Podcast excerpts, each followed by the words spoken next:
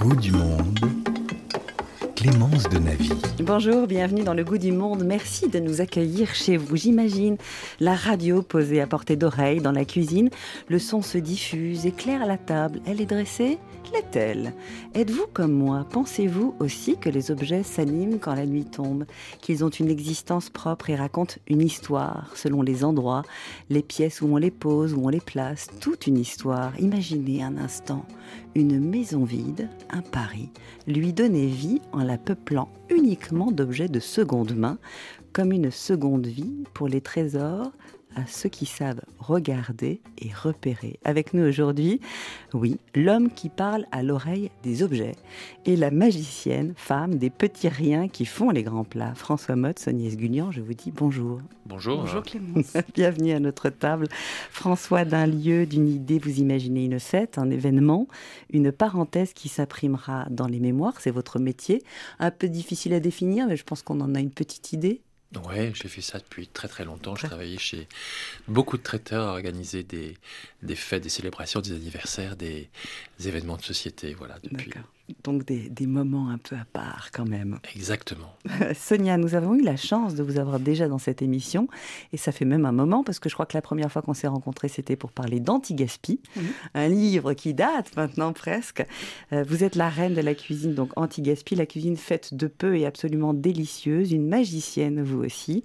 Et si vous êtes là tous les deux aujourd'hui, c'est parce que vous avez écrit un livre qui s'appelle Seconde main, qui est totalement magnifique, qui est une espèce de mémoire que l'on appelle de page en page. Alors on va s'expliquer un petit peu euh, sur cette histoire. Ce livre fait donc référence au jeu dont j'ai parlé au tout début.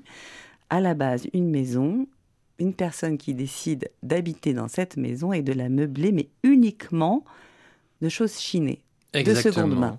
Donc on commence à écumer euh, les vides-greniers, les brocantes, à mettre des alertes sur Internet.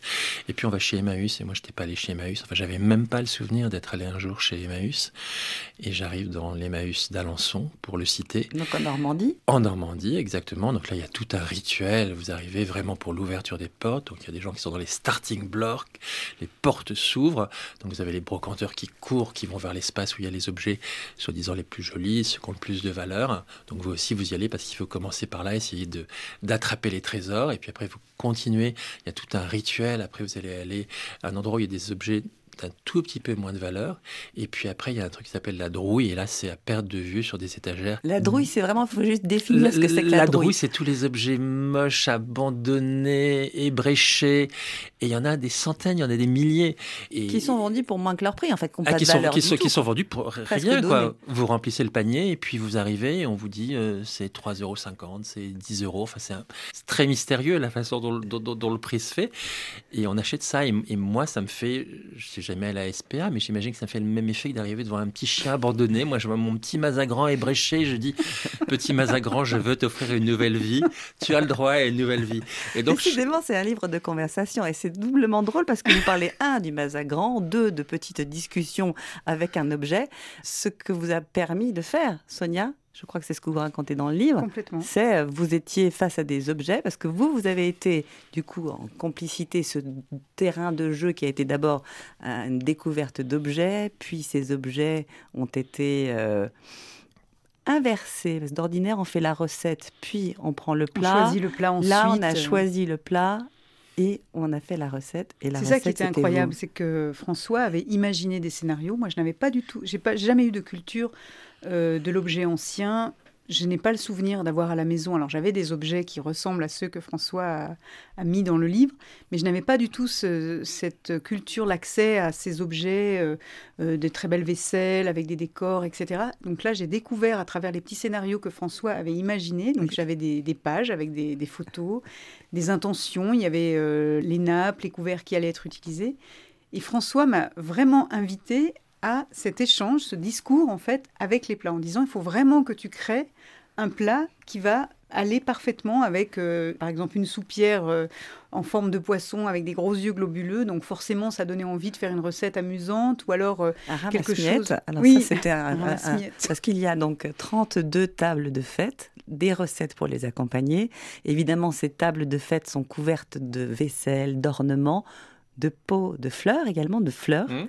Donc ça, on en parlera parce que je crois qu'elles ont une place assez importante, ces fleurs. Oui. Et donc, on va trouver aussi euh, des objets complètement incongrus. Je pense au ramasse-miettes parce que je vous imagine, Sonia, essayant de trouver la recette qui ira avec le ramasse-miettes. Mais pour moi, c'est extraordinaire parce que vous imaginez Donc, discussion, dis- toi, ramasse-miettes, oui. parle-moi. qui, qui rêve en fait. En fait, ça m'a fait penser à une recette d'anti-gaspi que j'adore. Je fais une tarte aux miettes. Et en fait, pour faire cette tarte aux miettes, ma grand-mère, elle avait une grande table de ferme. Il y avait une- un tiroir tout au bout de cette table. Et en fait, elle ramassait à chaque fois.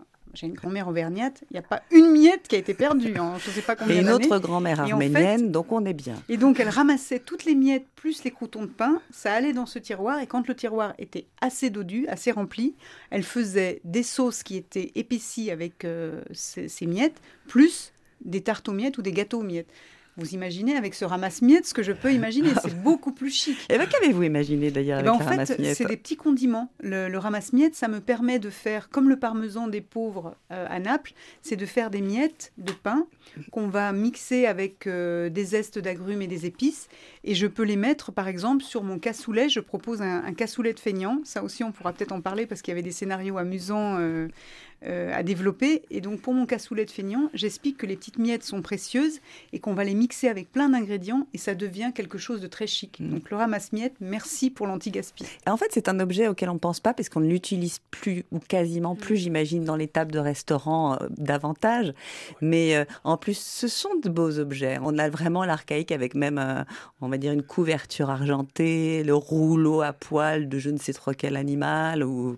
Donc on a vraiment, on a tout un qui ne fait pas de bruit. euh, Enfin, on a tout un univers du Ça, ça- fait partie effectivement des objets tombés en désuétude et, et- et je parle des différents ramasse-miettes. Effectivement, il y avait celui qui était comme ce petit balai. Et, et en général, on est dans, dans- dans des restaurants gastronomiques, trois étoiles, donc on est longtemps avant que le service devienne assez proche du client. Enfin, on a des maîtres d'hôtel très hautains et qui sont là à ramasser les miettes et vous avez un sentiment de culpabilité parce que vous voyez toutes ces miettes sur la table et naturellement sur la nappe en coton, ça prend des heures pour ramasser tout ça. Et puis après, il y a eu ce ramasse-miettes qui était ce truc mécanique qu'on passait, qui, rappelait le, le- le balai qu'on passait sur la moquette. Donc là, on avait carrément l'impression d'avoir mangé par terre avec toutes ces miettes. Et puis après, il y a ce truc qui est arrivé qui était absolument miraculeux, qui est ce petit chose en aluminium toute fine. Et, et- et- et je parle de l'urgentiste de la miette, mais c'est vrai qu'il y- a un sens du geste comme ça. Et tout ça vient très facilement. Et, et là, on est passé à une époque où effectivement le service a aussi changé et où le maître d'hôtel vous met toujours en confiance. Et à un moment, c'est pas grave que vous ayez fait des miettes, c'est pas grave que la nappe soit constellée de, de taches de vin. Tout ça disparaît en un instant et on peut passer au dessert. Ça fait partie du plaisir et de la fonction. Exactement. En fait, c'est ce que raconte votre livre. D'ailleurs, il y a, donc, j'imagine, 32 objets sélectionnés 32 objets. 32 ouais. objets, et Mhm. vous en avez fait la biographie. Oui, puis je suis pas un historien, je suis pas un sociologue, donc c'est un rapport à l'objet très personnel. Je veux dire, quand je parle de la paille, j'évoque vraiment les Alors, souvenirs qu'on avait non, enfant. Vous sautez là, la paille, qu'on soit clair, parce que c'est un objet qu'on n'utilise plus tellement. Parce que Ah, on n'utilise pas la paille que nous est- utilisions à une certaine Voilà. époque. Donc la paille, on est bien d'accord que c'est cet objet, ce tube, dans une matière en fonction de l'époque où l'on se Mhm. situe, que l'on plongeait dans la limonade ou dans l'eau pour Mhm. boire. Exactement. C'était une glaçons. paille qui était, je pense, en paille ou quasiment, qui était très fine, qui n'était pas encore épaisse, qui n'était pas coudée et qui était glissée dans un étui qui ressemblait à du papier à, à cigarette et qui était blanc mais sur lequel il y avait écrit le nom de limonade et Et on Et en- soufflait sur la en paille, fait et on, l'étui on, s'en allait. on arrachait avec les dents on soufflait ça volait on avait mis de la salive de l'autre côté parce qu'on espérait que ça irait se coller sur le mur voilà et la paille était un vrai plaisir et un, et un vrai jeu après parce qu'on la mâchouillait on faisait des espèces de Scooby-Doo avec rien à voir avec cette chose euh, laide et qui tue les tortues aujourd'hui Absolument. Mais donc c'est ça, en fait, c'est l'évocation de plein de moments, donc vos souvenirs.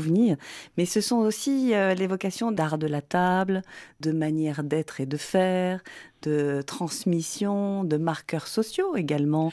Quand on parle de la nappe, par exemple, les nappes, elles sont ajourées, elles sont marquées, elles ont complètement des elles peuvent être lettres. au jour de Venise elles peuvent On exactement a, on a de la nappe qui va à la nappe de table de pique-nique sur l'herbe, à, à la nappe extrêmement élégante qui couvre une table de 3,50 mètres. Ouais, ouais. En fait, je, je rappelle des règles d'art de vivre, d'art de recevoir, mais en même temps, je, je pars du principe, effectivement, il faut les connaître, parce que, au même titre que l'orthographe est un marqueur, je trouve que connaître ou non les règles d'art de la table reste un marqueur social. Je ne sais pas si mm. c'est en bien ou, ou, en mal. Effectivement, moi je suis surpris quand aujourd'hui je vois des jeunes qui ne savent pas de quel côté on met le couteau et la fourchette à la rigueur, c'est pas grave de les mettre du même côté. La seule chose, c'est qu'il faut savoir que normalement, ça ne se met pas comme ça. C'est pour ça que je rappelle des règles. Donc la règle existe. Les règles existent pour tout. Après, on peut les appliquer. Après, on en fait ce qu'on veut. Du moment qu'on connaît les règles, c'est comme pour tout. Et mon livre est vraiment une invitation à jouer avec les règles, à jouer avec les objets et à sortir des contraintes habituelles. D'ailleurs, je rebondis sur la nappe avec Sonia parce qu'il y a donc des tables. Chaque table est affilié, alors soit à Emmanuel, Baptiste, Madeleine, Sophie. Donc on a des noms, on a des couples, on a des vrais gens, même des gens que nous connaissons ici dans le goût du monde. Sonia, il y a votre table. il y a Laura aussi. Il y a des gens très haut placés au niveau de l'État aussi, le 14 juillet. Donc ça apporte un aspect totalement intime à votre livre. On est dans plein de champs différents, plein d'histoires différentes. Et votre nappe, Sonia, je ne crois pas me tromper en pensant au wax. Ah, c'était une nappe incroyable. En fait, euh, j'ai trouvé que c'était magnifique cette table parce que déjà à partir du plat, c'était une sorte de soupière et on a imaginé donc une blanquette euh, de poulet façon yassa. Et donc François m'avait dit on va travailler avec le, le wax et ce que j'adore c'est que tu m'as offert à la fin des photos cette étole de tissu et j'en ai fait plein d'objets pour la maison. J'ai une filoche de commission, j'ai des coussins, etc. Et donc cette table vit encore un petit peu à la maison. J'aime beaucoup, beaucoup cette table et la recette qui va avec. En fait, je me trompe parce que vous, votre table, en l'occurrence, ce n'est pas... Enfin, vous avez fait les recettes pour chacune des tables qui composent le livre. Donc 32, on suit les saisons, on suit des époques de l'année. On suit aussi des moments dans la vie des gens. Le départ de la fille aînée, euh, euh, des ruptures, euh, des mariages, des fiançailles. L'idée était, en fait, le livre, il a pris forme pendant le Covid, c'est-à-dire que le Covid a été un truc qui nous était jamais arrivé. On s'est retrouvés 7 jours sur 7 pendant deux mois, trois repas ensemble, en famille ou tout seul autour de la table. Et on n'avait jamais vécu ça, quoi. Et on le revivra peut-être jamais. Enfin, on a eu une espèce d'intimité autour de la table qu'on n'avait jamais eu. Et donc, ça a été une des choses qu'il a fallu réinventer pour faire de ces deux mois un truc qui, changeait un petit peu. Et donc l'idée est que tout est potentiellement prétexte à fête ou à célébration. Aussi bien les fêtes calendaires, euh, Noël, la Saint-Valentin, ce genre de choses, que des événements familiaux, un déjeuner de fiançailles, ou votre nouvelle euh, série préférée, en location c'est The Crown, et c'est un célibataire qui se fait un super plateau avec de la vaisselle de Minton, qui est hyper raffiné, il se fait un petit plateau anglais. Il y a un dîner de rupture entre copines, il y en a une qui s'est fait plaquer, elle fait un dîner avec ses copines, tout le monde est tellement content que ce garçon qu'elle n'aimait pas soit parti. Il y a célébration aussi. C'est ça l'idée, c'est que... Profiter de chaque jour est une profiter fête. Profiter de chaque jour, chaque table est potentiellement une fête, et sortons la vaisselle du placard mais tout le monde n'est pas forcément bien équipé. Alors ce qui est bien, c'est que du coup, on pense ne pas l'être, et puis hein, au fil des pages, on se dit, mais tiens, c'est étonnant, euh, cet objet, euh, je l'ai déjà vu, non seulement je l'ai vu, mais euh, je connais quelqu'un qui l'a. Mmh. Alors, le Mazagran, puisqu'il nous a fait parler de discussion avec les objets, est-ce que vous pourriez nous dire ce que c'est qu'un Mazagran, nous le décrire et lui rendre sa place dans notre armoire? Le Mazagran, c'est une coupe, une tasse sur pied assez haute avec ou sans anse qui est en porcelaine, en grès, en faïence, voilà, de façon générale, qui est un objet du 19e siècle, qui est issu de la bataille de Mazagran qui a lieu en Algérie, où les soldats ont commencé à allonger leur café avec de l'eau. Et après cette bataille, effectivement, il y a eu... Euh, en fait, avant d'être le contenant même, c'était le contenu. Et donc, après, c'est revenu, c'est devenu une mode à Paris, de ce café allongé. C'est devenu un contenant, le Mazagran, qui est tombé en désuétude, je pense, dans les années 80, parce que moi, dans les années 70, ça reste un truc de mon enfance. Et c'est vrai que c'est un truc assez moche en général parce que la matière est souvent en grès, un peu rugueuse, dans des couleurs marronnases, grisâtres, bleuâtres, pas forcément jolies. Souvent, vous avez des espèces d'impressions. Comme si c'était un peu gravé ou, euh, une fleur imprimée. Ou une fleur imprimée, exactement. Donc le, truc a été un peu oublié au fond des placards. Je pense qu'il y a aussi eu la mode du café court qui a fait que c'est tombé en désuétude. En même temps, moi, je trouve que c'est un assez joli objet de par sa rusticité même. Je trouve qu'il y a c'est un truc qui se marie parfaitement avec un intérieur scandinave, par exemple, avec des bois bruts, avec ce genre de choses. Et puis euh, l'idée, c'est de le détourner aussi. C'est pas forcément d'y boire un café. On peut en faire euh, un trou normand. J'ai, un copain qui est d'une grande famille de porcelainiers à Limoges où on détestait manger les œufs à la coque dans la coque et où on vidait les œufs dans le mazagran avant de mettre de la ciboulette et, euh, pour les manger. Euh, on peut servir des glaces. On peut faire plein plein de choses avec. Et moi, je parie sur le retour, euh, Le retour du Mazagran. Du Mazagran, euh. D'autant que Sonia a accompagné le Mazagran de Omar. Ouais, C'est bon. la table ouais. de Jean et d'Olympe et nous sommes pour la Saint-Sylvestre. Bah, en fait, au départ, euh, c'était très difficile. Moi, c'était plutôt la couleur qui me rebutait un petit peu. J'avais beaucoup, beaucoup de mal avec ce marron un peu moucheté. Je m'étais dit, bon, alors, voilà, ça va pas être facile de mettre euh, un produit dedans. Et l'idée était de faire quelque chose de très élégant. Et je me suis dit, si on propose du homard dans ces plats, je suis sûre que ça va changer complètement le regard qu'on va avoir sur ces objets. Et du coup, c'est devenu une petite bisque de homard avec des petites ravioles qui sont entrées dans ces coupes. Ouais. Et ça change complètement la perception qu'on a de l'objet. On ne voit plus surtout du que c'est une hein. table où il y a que des objets qui pris individuellement sont assez moches quoi. Ah bah. Il y a Alors, des mazagrans dans des couleurs pas belles du tout, il y a des, des assiettes anglaises dans une espèce de, de, de grès industriel euh, pas joli du tout. N'oublions pas la Euh, chope à bière. Non, il y a on une chope à bière, oui. euh, Faites-nous confiance. Très rustique. Hyper Il rustique. y a des plats gratins. Voilà, moi je les trouve très beaux hein, tous, mais objectivement, enfin c'est pas, voilà, j'ai une passion pour le moche, donc euh, mais je trouve sont une très vraie beaux beauté. parce que ta nappe est très Et belle. après, effectivement, en dessous, on a mis une nappe indienne avec des motifs de C'est grenade. C'est très joli. Il y a la serviette, mais qui en soi est assez. Enfin, c'est pas un tissu très noble, mais qui est un- dans un joli C'est orangé. sortir complètement de l'idée qu'on peut avoir d'un objet, de la première vue d'un objet. On se dit, tiens, Complètement, il est moche, bah, l'associer à d'autres le- choses. Et, et c'est vrai Et- quand j'achète des objets, je les achète aussi souvent pour ce qu'ils sont, mais par rapport à d'autres objets Ouais. que j'ai. Et je sais qu'en les combinant ensemble, ils vont prendre un autre sens ou une autre beauté. Ou... C'est pour ça que je disais magicien. Hein, J'ai pas Bah. tort. Le goût du monde. Clémence de Navy. Autrefois, pour faire sa cour, on parlait d'amour. Pour mieux prouver son ardeur, on offrait son cœur. Maintenant, c'est plus pareil. Ça change, ça change. Pour séduire le cher ange, on lui glisse à l'oreille.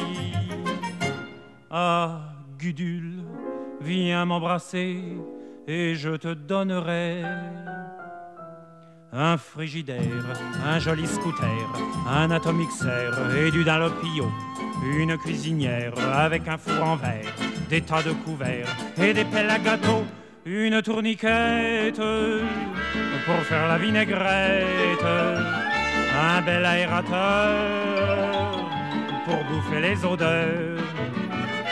Des draps qui chauffent, un pistolet à gaufres, un avion pour deux. Et nous serons heureux, autrefois s'il arrivait que l'on se querelle. L'air lugubre, on s'en allait en laissant la vaisselle. Maintenant que voulez-vous? La vie est si chère. On dit rentre chez ta mère et on se garde tout. Ah, Gudule, excuse-toi, ou je reprends tout ça. Mon frigidaire, mon armoire à cuillère, mon évier en fer et mon poêle à mazout, mon cire godasse, mon repas solimace, mon tabouret à glace et mon chasse-filou, la tourniquette, à faire la vinaigrette, le ratatine ordure le coupe friture.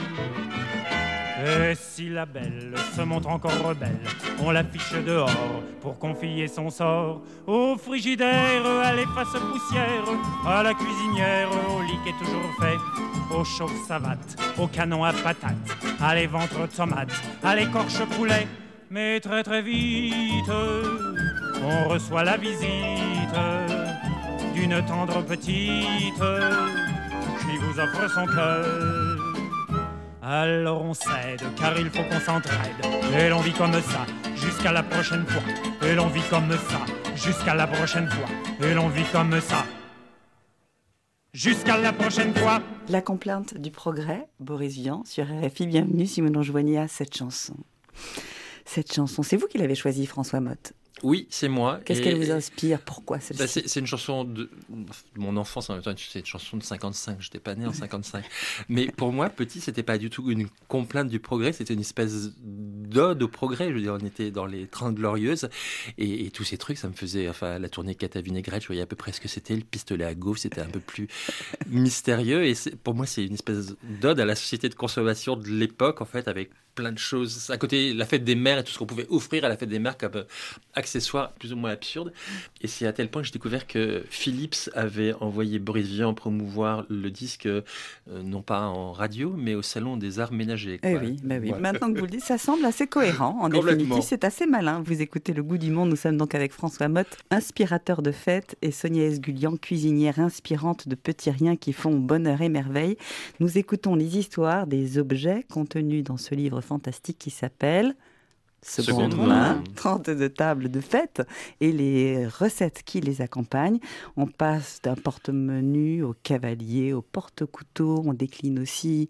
Ah, je vous propose un petit bouillon.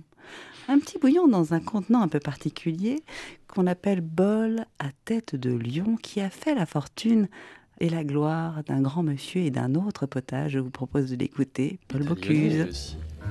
Bon, alors voilà, soupe aux truffes. On l'a créée en 1975. Alors qu'est-ce qu'il faut? Il faut des truffes, du foie gras, une matignon de légumes, du mec de bœuf, un consommé de bœuf double et du feuilletage. Alors voilà, donc on met la matignon, le foie gras, le maigre de bœuf, on râpe les truffes. On met à peu près 20, 20 à 25 grammes de truffes. Maintenant, on met le consommé de bœuf, un petit peu de noyer pas parce que c'est très bon. Et là, on met le feuilletage dessus. Je mets dans le four. On va débarrasser un peu. Un ménage. Voilà. ben, et voilà, la soupe aux truffes. Quand le président a vu ça devant lui, c'était la première fois qu'il voyait ça. Il me dit, monsieur, comment ça se mange? Bien, président, je lui ai dit, on casse sa croûte. Voilà, ça a été formidable parce que finalement, cette soupe aux truffes, on l'a fait pour tous les présidents, les présidents, les rois.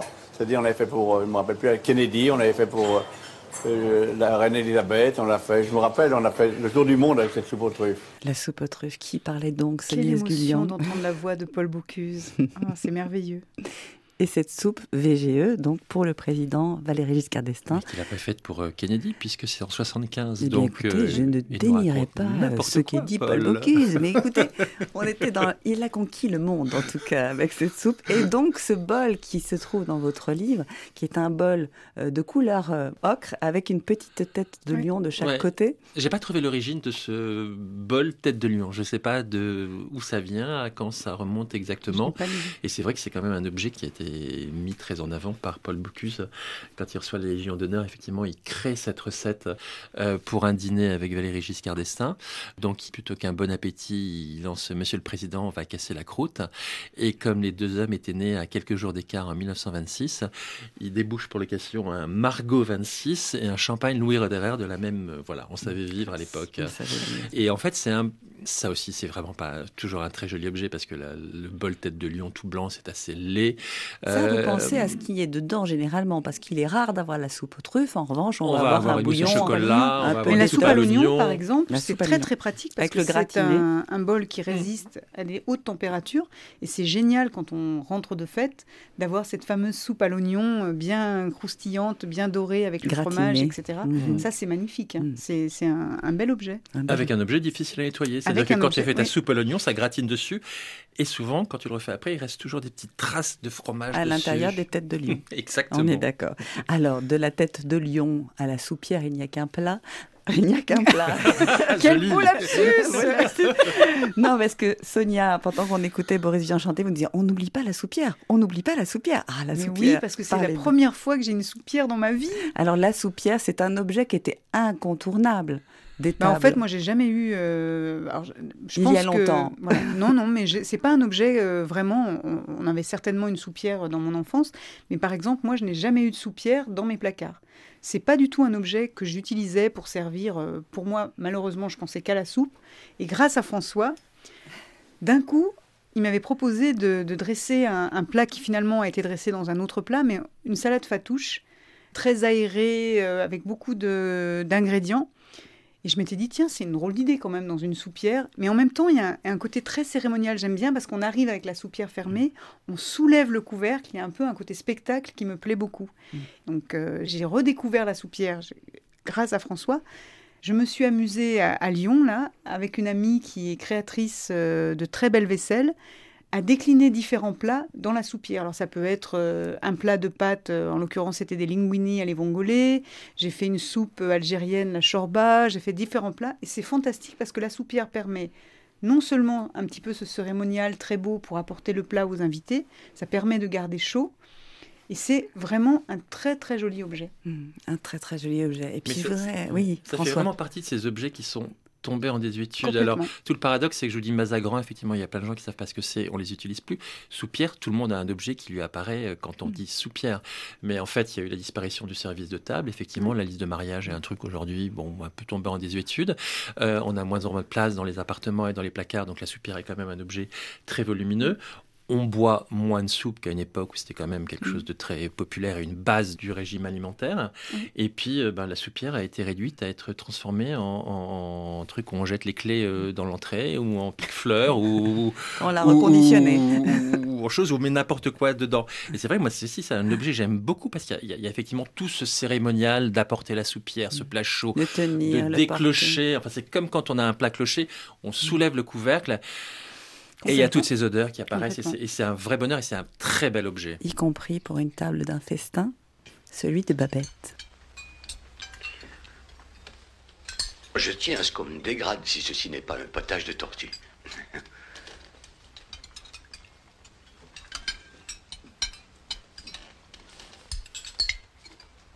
Mais quelle finesse dans ma préparation Très court extrait du festin de Mm. Babette.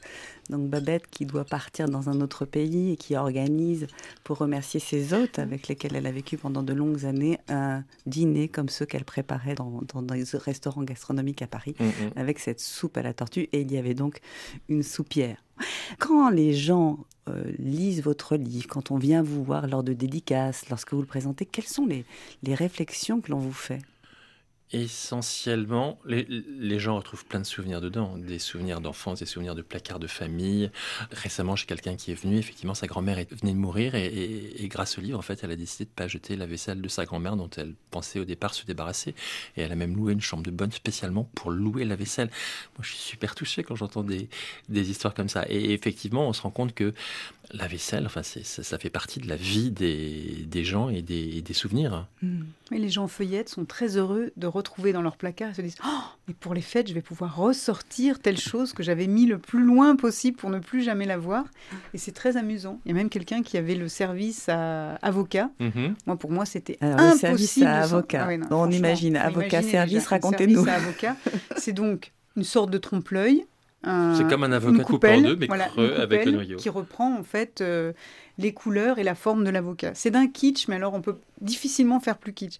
Et là, je trouve ça drôle de dire Ah, mais c'est génial, je l'avais caché au fond d'un Mm. placard, je le ressors pour les fêtes et je fais une recette dans ce plat. Et qui est un objet d'aucune valeur en plus, parce que moi je les ai achetés parce que je trouvais ça assez joli, et je les avais pas retournés. En fait, c'est made in China le truc.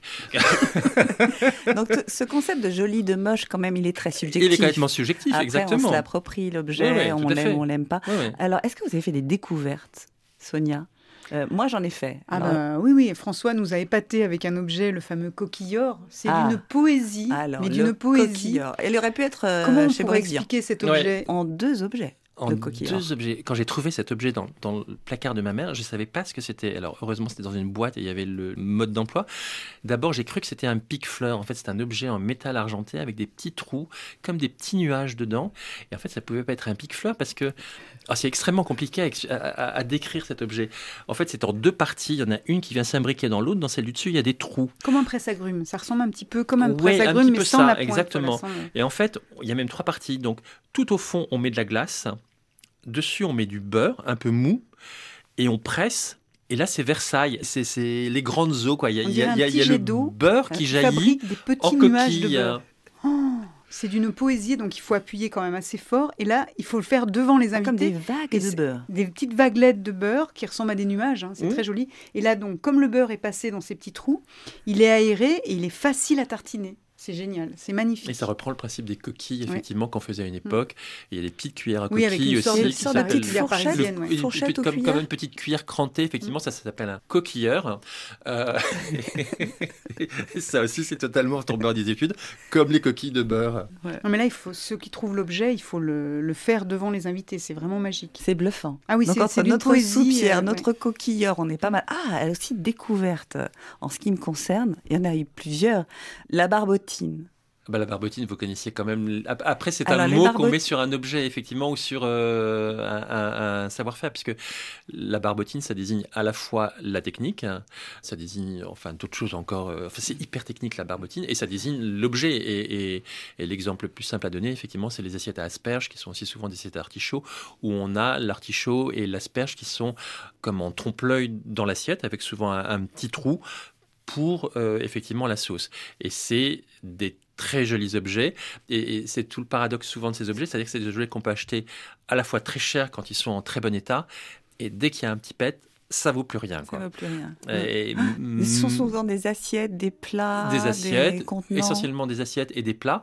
Vous avez même des assiettes à dessert avec des fruits, mais là on a carrément les fruits en trompe-l'œil dessus. Donc c'est ça presque des choses dans, en relief. On a oui. l'impression que le raisin C'est sort presque de des choses dans lesquelles on peut pas manger en fait, et c'est plutôt, alors c'est les artichauts et c'est les asperges qui se mangent plutôt avec les doigts.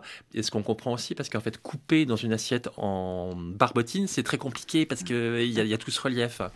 Alors après, les gens. Vous avez deux écoles, ceux qui adorent et ceux qui détestent. En général, il n'y a pas de demi-mesure avec la barbotine. C'est comme la marmite.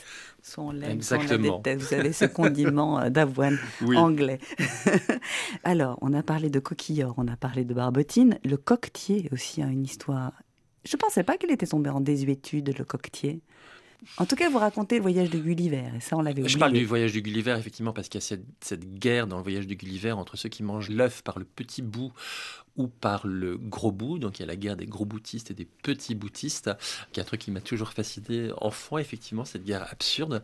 Et c'est, je sais pas si c'est tombé en désuétude, parce qu'il y a un vrai retour de l'œuf coq. Là, j'ai vu, Ah euh, c'est, il y a eu un- les dix euh, façons de ouais. manger, le, le- a- je sais plus, Moi, la j'ai fait semaine un dernière. livre entier sur le falacoque. Sur la falacoque, ouais. ouais. C'est- Et, et ça reste un des trucs les meilleurs qui soient, quand même. Ah, totalement. Ah, pour moi, c'est un plaisir Mm. euh, extraordinaire. C'est le petit plateau repas de- du petit bonheur, quoi, la parenthèse. euh. Mais effectivement, c'est un de ces objets aussi qui prend, enfin, quand vous collectionnez le coquetier, il faut presque choisir un domaine de collection particulier parce que vous en avez de toute forme, de toute matière, euh, avec des parce têtes de pirates, avec des animaux, avec des, des plantes. Et il faut collectionner uniquement les coquetiers autour de la poule et de l'œuf ou autre chose. Mais. Il y a une multitude de, de- de- de formes. Mm, Ça a créé une vocation de collectionneuse chez vous Que vous ayez Alors j'avais déjà, déjà. j'avais Oui, alors, c'est bien ça. avant. C'est un des rares objets que j'avais déjà collectionné parce qu'il y a très très très longtemps, euh, j'avais écrit un livre sur les mouillettes aux éditions de l'Épure qui était euh, vraiment un, un petit bijou. Je l'a- je l'avais adoré ce livre. En fait, dans mon restaurant, j'avais trouvé ça fantastique d'offrir aux gens une recette de mouillettes. Dans certains restaurants parisiens, les gens avaient un rond de serviette ou une petite étiquette sur leur chaise. Et moi, je m'étais dit, tous les gens qui viennent régulièrement, je vais créer une recette de mouillettes pour eux. Et donc, il y a ce livre qui réunissait ces 50 recettes euh, de nos 50 meilleurs clients. Et je collectionnais les coquetiers, mais plutôt contemporains. C'était plutôt des, des choses euh, voilà, très, euh, très modernes. Et j'ai découvert euh, à travers le livre des coquetiers beaucoup plus anciens, avec de la, la jolie vaisselle, etc.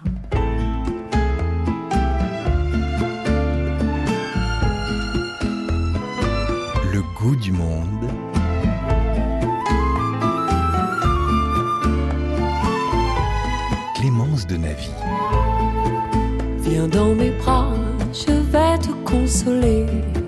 J'ai des secrets pour te faire oublier. Qu'elle a croqué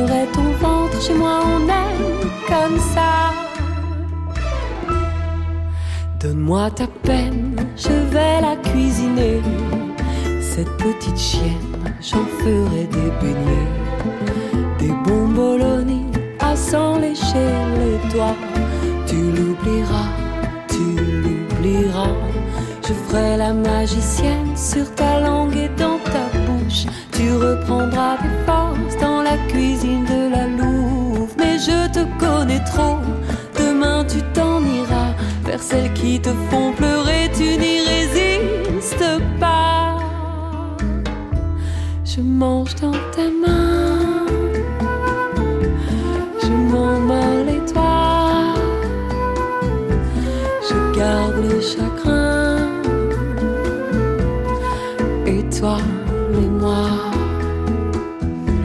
je mange dans ta main, je m'en mords les doigts, je garde le chagrin.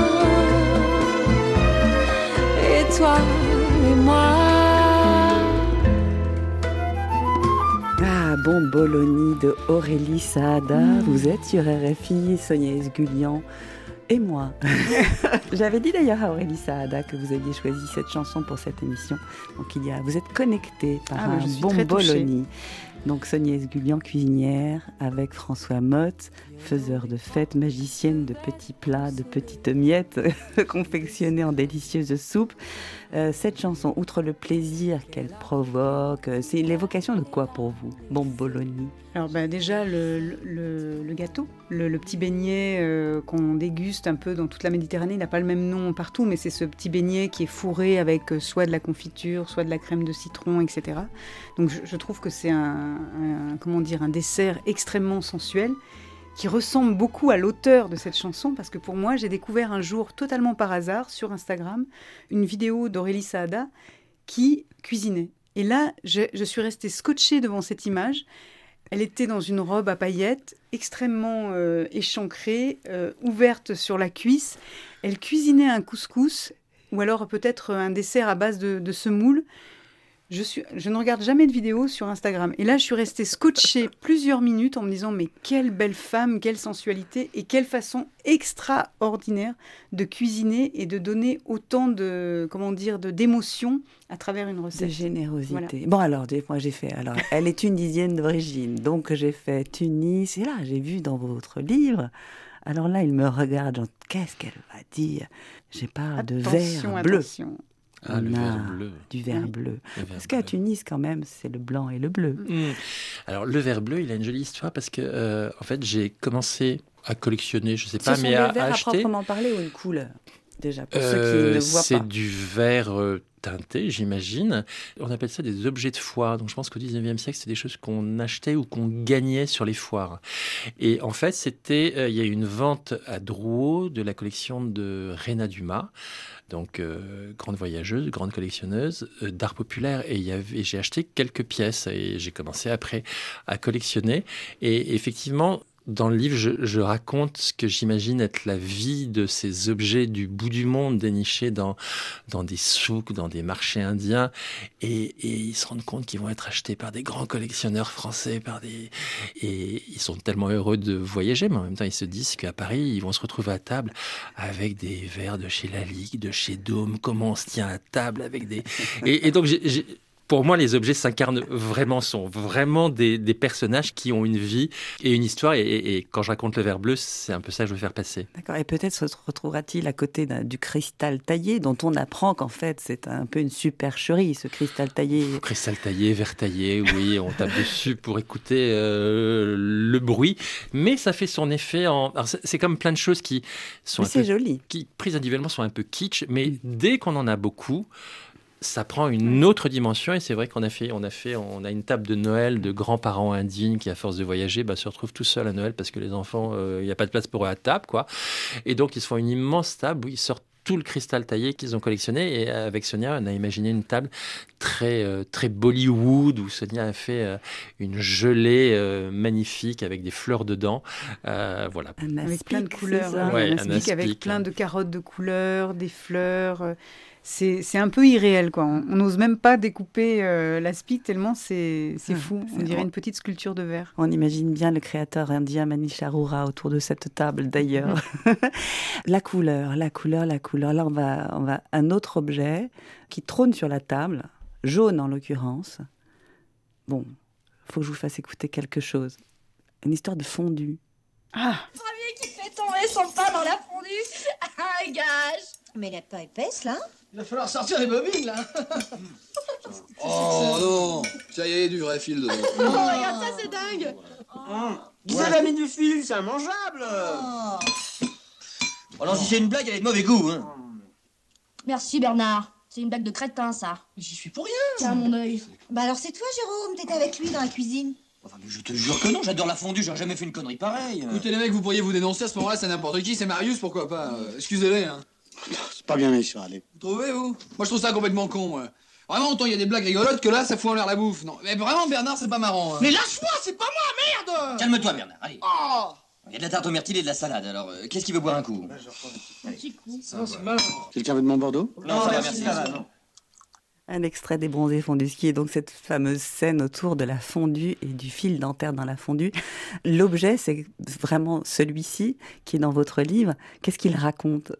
Enfin, vous y Euh, avez pensé aussi à la... Ah oui, j'y- ai pensé effectivement, ce gage, euh, enfin cette mauvaise plaisanterie de mettre du fil dentaire dans la fondue. Moi, je trouve que c'est un super bel objet parce qu'il est hyper design. Il- il- je pense que le modèle qu'on a mis doit être un modèle scandinave. Il y a cette pureté euh, de la fonte, il y a cette couleur euh, moutarde assez improbable aussi avec ce, ce manche en bois. C'est un super joli objet et entre ce qu'on met dedans et enfin c'est quand même du fromage fondu euh, et qui mauvais. Et cet objet hyper design j'aime bien la confrontation des deux. Et là Sonia s'est vraiment amusée aussi à nous faire une recette un petit peu enfin c'est ce que j'aime dans la cuisine de Sonia c'est ce côté toujours twisté avec cette pointe de fantaisie ou d'originalité. Bah, C'est-à-dire que les couleurs étaient tellement belles, je me suis dit, on peut pas mettre simplement des croutons pour tremper dans le fromage fondu. Et je me suis dit, mais qu'est-ce que je peux mettre dans cette recette qui rappelle justement cette éclatante couleur Et j'ai eu l'idée de couper des cubes de légumes. Alors en l'occurrence du chou euh, violet, des carottes de toutes les couleurs, il y a également euh, du chou-fleur, etc. Et tous ces cubes de légumes vont en fait tremper dans le fromage et s'enrober d'une couleur blanche alors qu'ils sont très éclatants en couleur au départ. Exactement comme euh, l'appareil à fondu qui est magnifique, magnifique. En tout cas, ces tables, il y en a 32. Je voudrais savoir comment est-ce que vous avez fait, parce qu'on n'a pas parlé de tous les objets encore.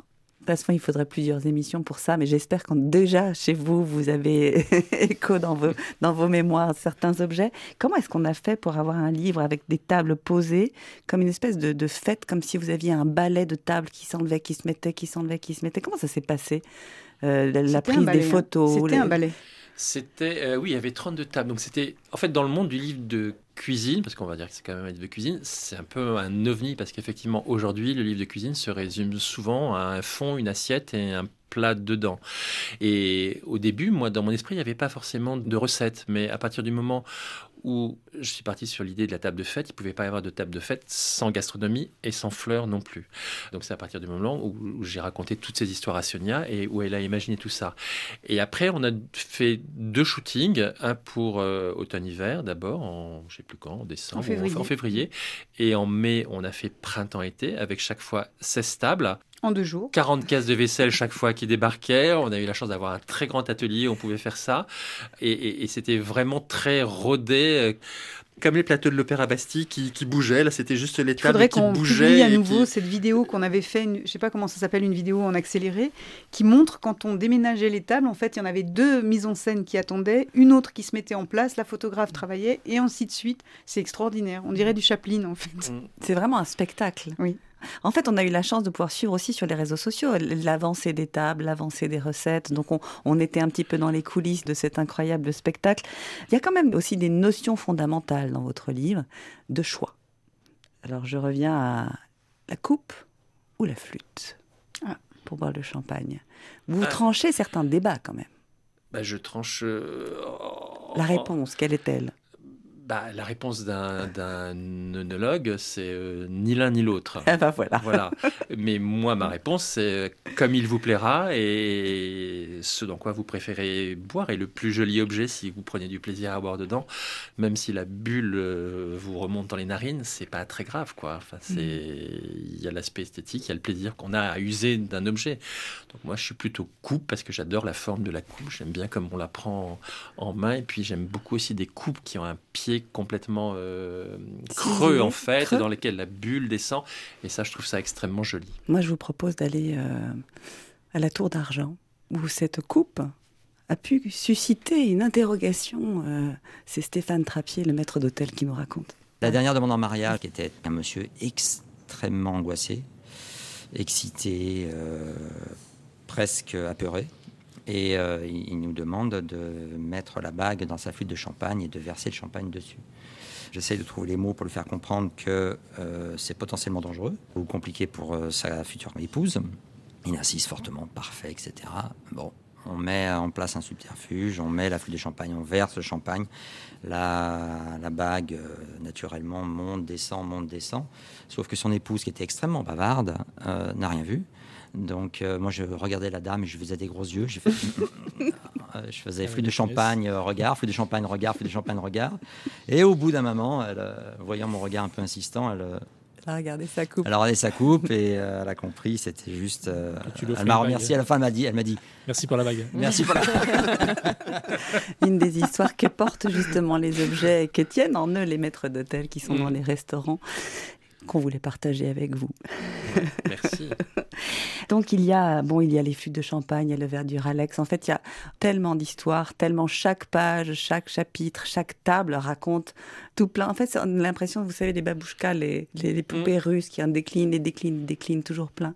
Alors euh, moi, je vous ai apporté un compotier avec des fruits dedans, euh, des serviettes également. Ça, c'était pour vous accueillir. Maintenant, je voudrais, pour terminer cette émission, peut-être euh, que vous me parliez d'une table qui serait rêvée pour vous et qui n'aurait pas encore été faite. Grand Dieu. Avec euh, ce qu'on mettrait dans les assiettes. Vous pouvez utiliser mon compotier, hein, mais bon. bah, on va faire une table dans ce cas-là dans des très jolis bleus, comme ça, bleu, bleu et blanc, ce côté un peu chinoisant, orientalisant je mélangerais peut-être quand même des choses plus contemporaines et des choses peut-être un peu plus anciennes.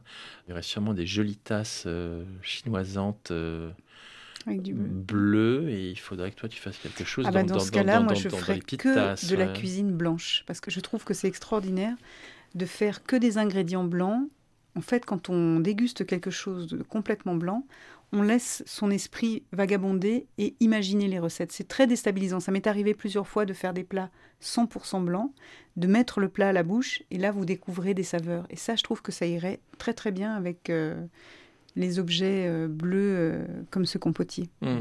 Et qu'est-ce qu'on boirait? Peut-être un thé, parce que la théière, vous en parlez, avec une mémoire, pour garder mémoire de ce moment. Effectivement, j'aime. Un chai. oui, oui. Très parfumé. Oui, oui, je pense que j'utiliserais, bon, moi, évidemment, avec mes origines arméniennes, je pense qu'il y aurait forcément quelques épices. Un peu de rose, peut-être. Oui, peut-être de l'eau de rose, fleurs d'oranger. Euh, oui, je pense qu'il y aurait quelque chose.